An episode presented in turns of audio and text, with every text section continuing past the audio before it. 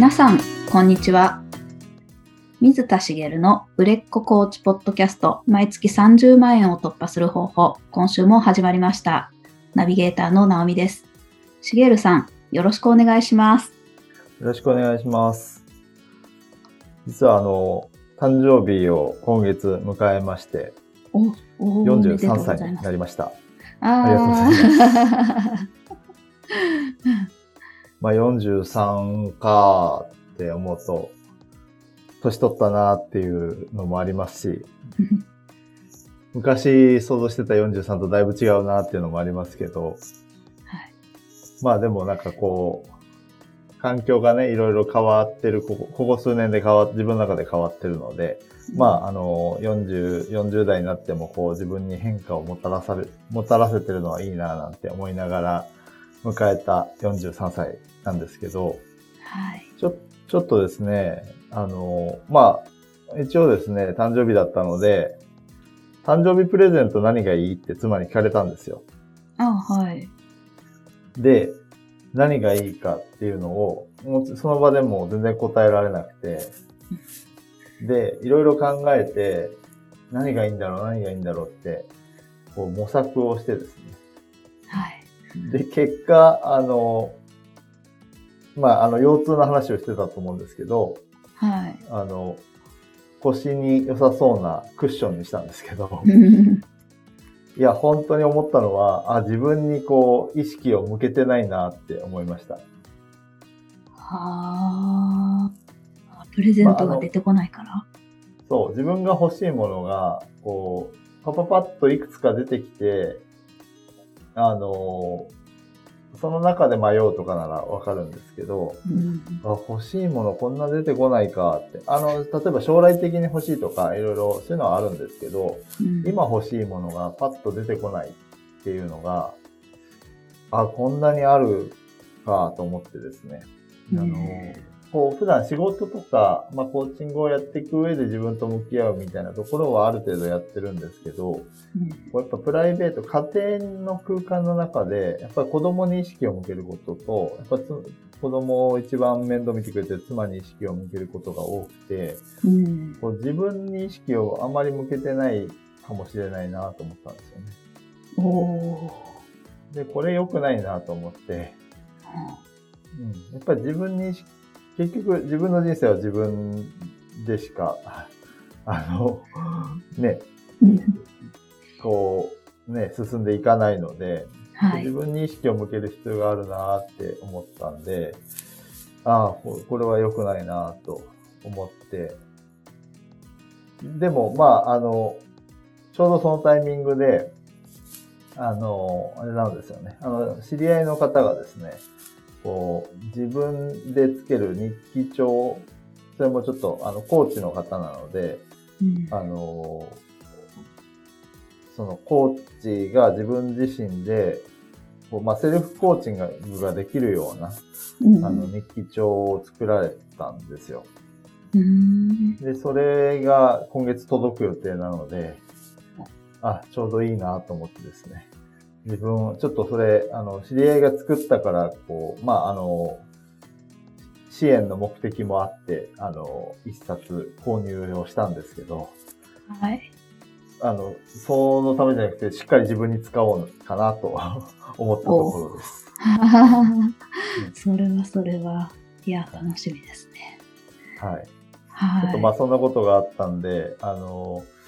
ちょっと自分に意識を向けようかなっていうふうに思ったっていうところで、ちょっと本題に入っていきたいんですけど、はい、お願いします。はい。人生がこううまくいっている人が必ずやってることがあるんですね。え、はい、そうですか。はい。はい。なんだろう。それって何かわかります？え、人生うまくいってる人？えー、なんだろう。なんですかね。ちょっとパッとわかんないです、はい全然。これすごい意地悪な質問で、うん。あの、いくらでも人によって答え出てくると思うし、全部正解だと思うんです。あなんですけど、これはあの、あの、今の質問は実はかなりずるい。ということで、あの、はい。どっちかっていうと、なんかこう、議論をするときに、マウントをうまく取れるためのずるい質問でもあるんですけど、えー、あの、要は答えがいくらでもあることをわざと投げかけるっていうことですよね。あの、うんごめんなさい。ちょっと本題から出たので戻しますけど、はい今日お話ししたいのは、人生がうまくいっている人が必ずやってることって決断なんですよ。うーん。はい、決断。で、どういうことかっていうと、はい。どういうことかっていうと、まあ、例えば今のままでいいのかなとか、この、例えばこの仕事を続けていいのかなとか。まあ、この先の人生どうしようかなとか、いろいろ悩みって出るじゃないですか。はい。まあ、あの、プライベートでも、あの、例えば、独身の人が結婚したいけど、とか、ね、まあ、あの、本当はこういうことやってみたいけど、ちょっと今はできないかなとか、いろいろあると思うんですけど、でそれで悩む時間って当然必要なんですけど、うんその後の人生がうまくいくかどうかの差って、決断できるかによって決まってくるんですね。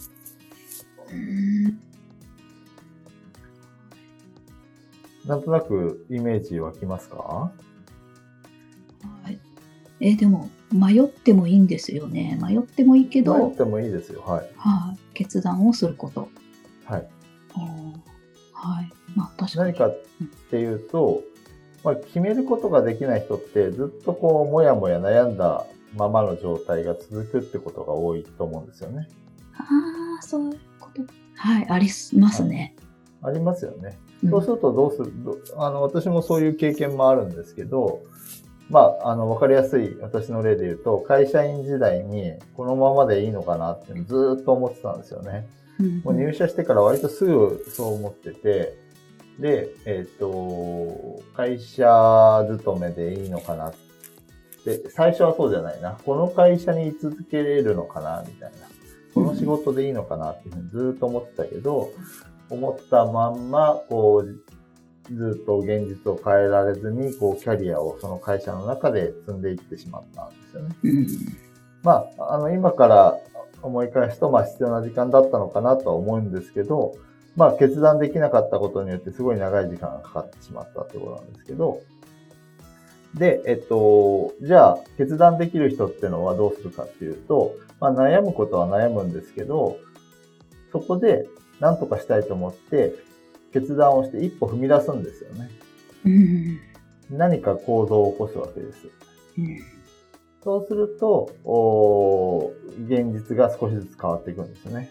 おーはい。じゃあ私の場合はどうなんだっていう話をすると、まあこれ以前も話したことがあると思うんですけど、あの、登山中に骨折をして、ヘリで搬送されるっていう、こう、出来事に遭遇をしましてうん、まあ、そこで、やっぱり真剣に考えて、いやこのままじゃダメだって言って、あの、決断をして行動を開始したんですよね。何していいかわかんないけど、何か行動してみようっていうことで、えっ、と、いろんな人に出会ったり、えっ、と、ちょっとずつこう、目の前の現実が変わっていって、自分自身も変えることができて、まあ今に至る。まあ長い経過をたどりますけど、うん今に至る。要は独立してコーチングをしたり、まあこういうことをやってる。うん会社員をやってたらこんなことをやってるなんて想像もできないわけですよね。はい。っていうのは何があったかっていうと、おまあ自分で決断をして行動を始めたってことですよね。うんで、これはあの、以前、えっ、と、今年入ってからかな、あの、神話の法則、ヒーローズジャーニーについてお話しした回で、この話をもっと詳しくしているので、もし、あの、知りたい方はその回を見ていただけれ、聞いていただければいいんですけど、その、骨折してヘリで搬送されるっていう大きな出来事って、やっぱ人生で起こったりするわけです。まあ、そんなに大きな出来事がみんなに起こるわけじゃないですけど、うんそういうことでこう変化していくっていうのはどうしてもあるんですけど、そうじゃなくても、こう日々の小さなことでも決断することで現実って変わっていくんですよね。うんなんでかっていうと、決断することで、こう、決断するってことは何か今までと違う行動をし始めるっていうことになるので、はい。決めたことをね、実行しようとしていくわけですから。うんうんそれによって人生にうまくいくために必要な情報が入ってきたり、必要な人に出会えたりしていく。ってことになるわけですよね。もちろんその100%じゃあうまくいくんですかっていうと、一つ一つの決断から言うと、うまくいかないこともあるんですよね。当たり前ですけど。うんうん決断してやってみたら失敗するなんてあるじゃないですか。はい。で、これも以前お話ししてるんですけど、いや、失敗はしてくださいっていうお話を過去にしてるんですけど、うん失敗してよくて、で、決断して行動したから失敗をして、で、失敗したらまた次の決断をすればいいんですよね。それを繰り返していくと、おのずとおいい方向に現実が変わっていきます。なんでかっていうと、行動しない、決断できない人っていうのは、決断できないまま行動もしないので、悪い状態を続けていくことになるので、うんその状態からすると、ぜ絶対に、こう、いい方向に、それを繰り返していくと変わっていくんですよね。うんで、現実が変わるってこともあるし、自分自身がやっぱ変わっていくんですよ。こう、決断を繰り返すことで。あで、自分自身が変われば当然現実が変わりますから、あの、いい方向にどんどん進むことができるようになるってことなんです。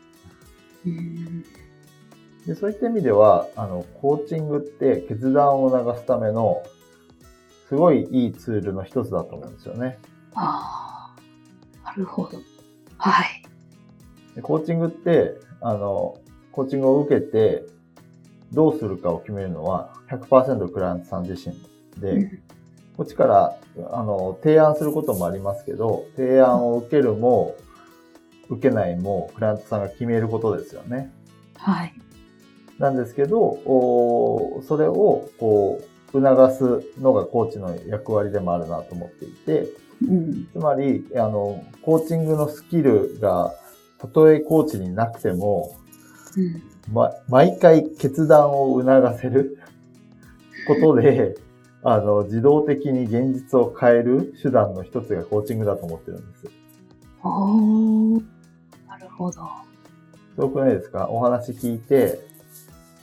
あ、じゃあどうしたいですか？って今決めましょうって言って、一つ決めて、うんうんじゃあそれやってみましょうって毎回やってれば現実がちょっとずつ変わっていきますよね。はい。うん。だからそれだけで十分コーチングって、あの、スキルがない人でもできちゃうと思うんですけど、うんあの、それだけコーチングって素晴らしいなと思ってるんですけど、まあ、ということで、決断することの大切さを、まあ、今お話ししてきたんですけど、うんまあ、ここからちょっと今日お伝えしたいことが3点あって、はい。まあ、その3点をお話したいなと思います。はい。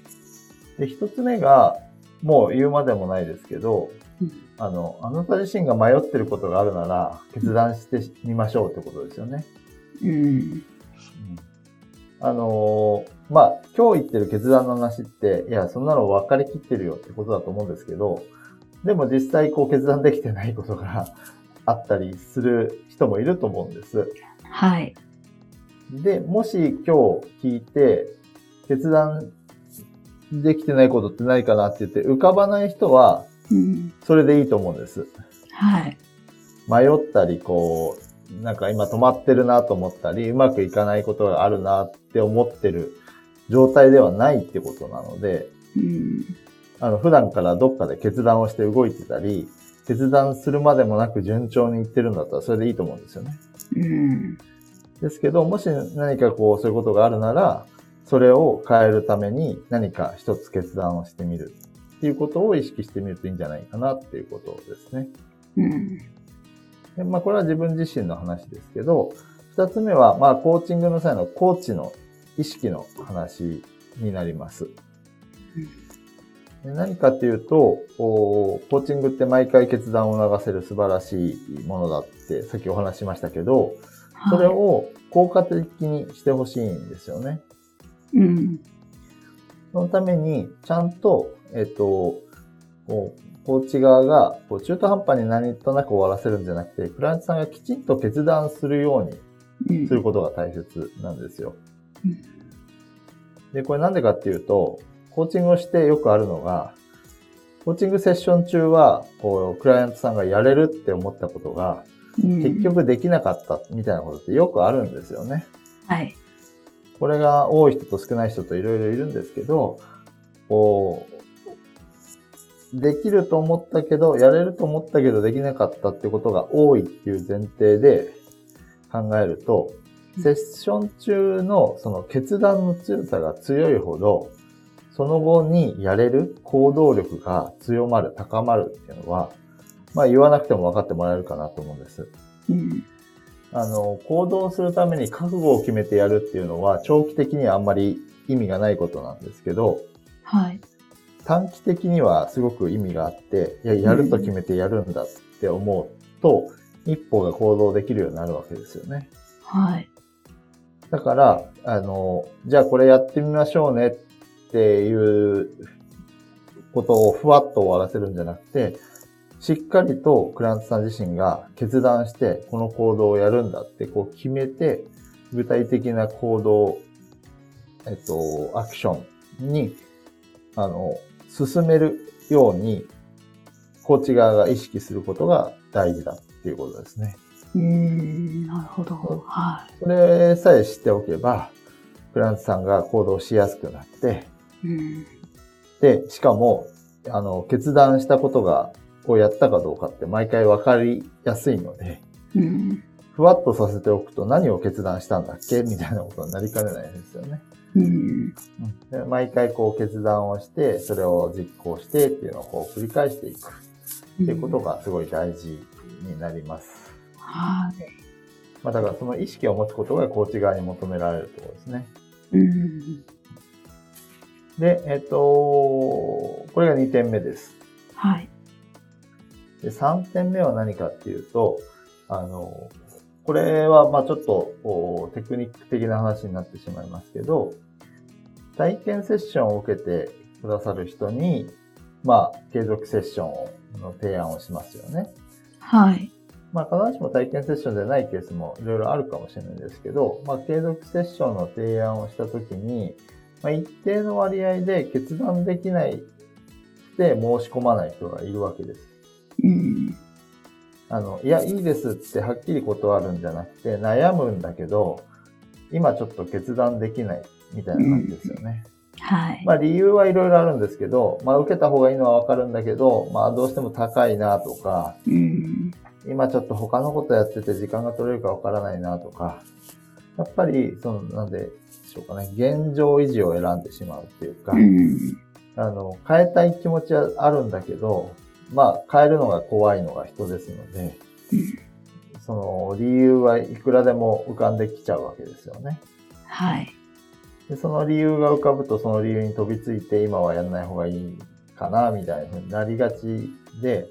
まあそういう人って、まあ優柔不断な人に多いと思うんです。うん、体験セッションは受けたけど、継続セッションはな、ちょっとな、みたいな風になってしまう。本当はでも受けた方がいいのは分かってるみたいな。でそういう人には、先にこの決断の話をしておくといいと思うんですよ。はい。で決断することの大切さを先に伝えておくってことですね。うんそうすることで、その実際迷ってる時にこの決断の話を持ち出せるんです。なるほど。いきなり、あの、迷い出してからこの話すると、なんか後付けで買わせようとしてるみたいじゃないですか。はい。ですけど、先に、もちろんその、その人が受けた方がいいと思ってるから提案してるっていう前提がありますけどね。うん。この人は、まあ、優柔不断なところはあるけど、なんか頑張って変えてほしいなとか、この人だったら、こう、なんかサポートしていきたいなと思ってるから提案してるっていう前提があって、その決断の話をしておくと、うん、今迷ってて、いや、このまま変わらない決断をここでしないってことは変わらない人生かもしれないですよ。っていう、うん、まあ言い方はいろいろあると思うんですけど、ここで決断してみませんか？うまくいってる人ってのは決断するっていう人なので、うん、まああの、今からうまくいく人生を手に入れたくないですか？みたいな話もできると思うし、決断してもらうのが場面なので、うんこの話を先にしておくっていうのは、実は結構有効な、まあ、あの、ことなんですよね。うん。まあ、そうすることで、あの、決断を促しやすくなる。あ、そうだなとは思うんですよ、やっぱり。うん。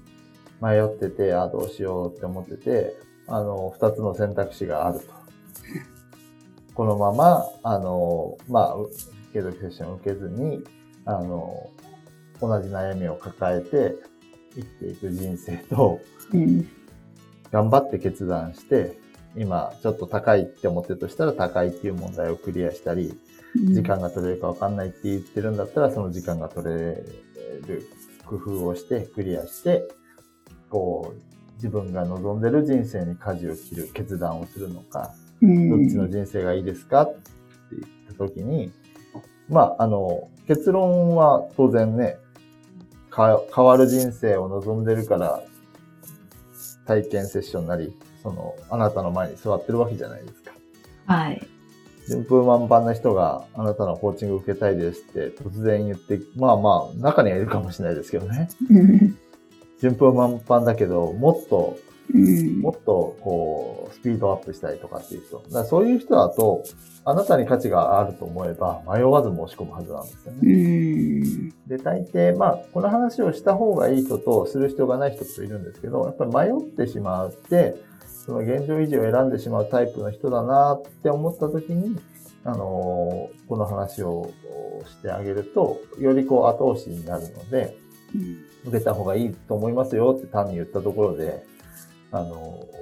ね、迷ってる人にとってはなかなか響きづらいところがあるので、うん。まあそこでこの決断の話を使うっていうことができるので、まああの、